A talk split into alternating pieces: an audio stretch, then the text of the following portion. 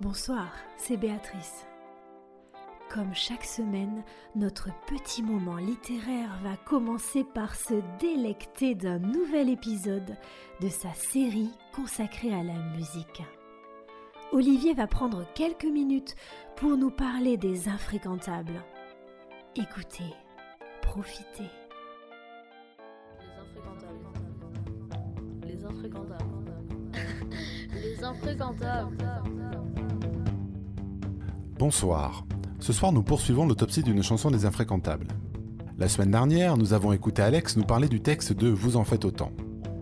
Comme promis, cette semaine, il va évoquer avec nous la mélodie. Mais pour débuter l'émission, je lui ai d'abord posé une question bien plus générale et métaphysique sur l'inspiration. Alors écoutons-le.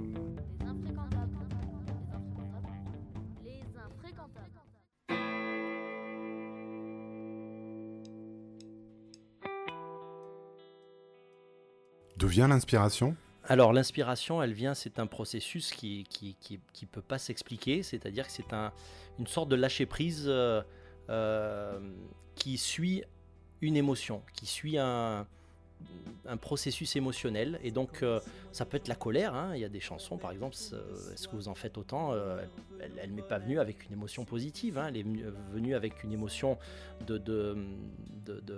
une sensation d'étouffement sur, sur, sur les fêtes commerciales, sur, sur, sur tout, ce que, tout ce qui pouvait être oppressant dans, dans, dans la fête. Et donc, euh, euh, voilà, l'émotion, elle, libère un état qui, euh, voilà, qui fait qu'on on, on décroche complètement de la raison. C'est-à-dire que c'est pas notre cerveau rationnel qui, qui, euh, qui réfléchit, c'est c'est pas une réflexion. Alors, la mélodie de Vous en faites autant. Alors la mélodie là, elle, euh, elle vient, elle est directement inspirée de la chanson de Renaud Hexagone, voilà où, où il déclinait, Renaud déclinait chaque mois euh, avec les travers de, de- de- de- des Français de l'époque, hein, des années 70, et c'était vraiment une, critique de, la société française euh, euh, en pleine Giscardie, euh, et post 68 arde.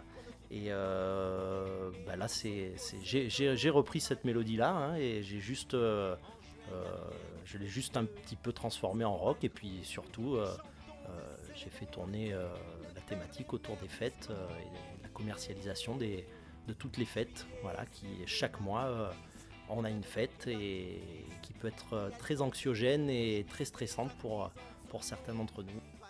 Merci Alex. Grâce à ces quelques mots, on commence à mieux comprendre. Les infréquentables. On pourrait discuter des heures avec Alex. Vous retrouverez d'ailleurs bientôt l'intégralité de son interview sur le site de Radio Livio. Dans notre prochaine émission, retour à la musique et aux instruments. Nous allons discuter avec Nico B, notre deuxième guitariste, un jeune homme plein de talent et qui apporte beaucoup à la musique des infréquentables. À la semaine prochaine.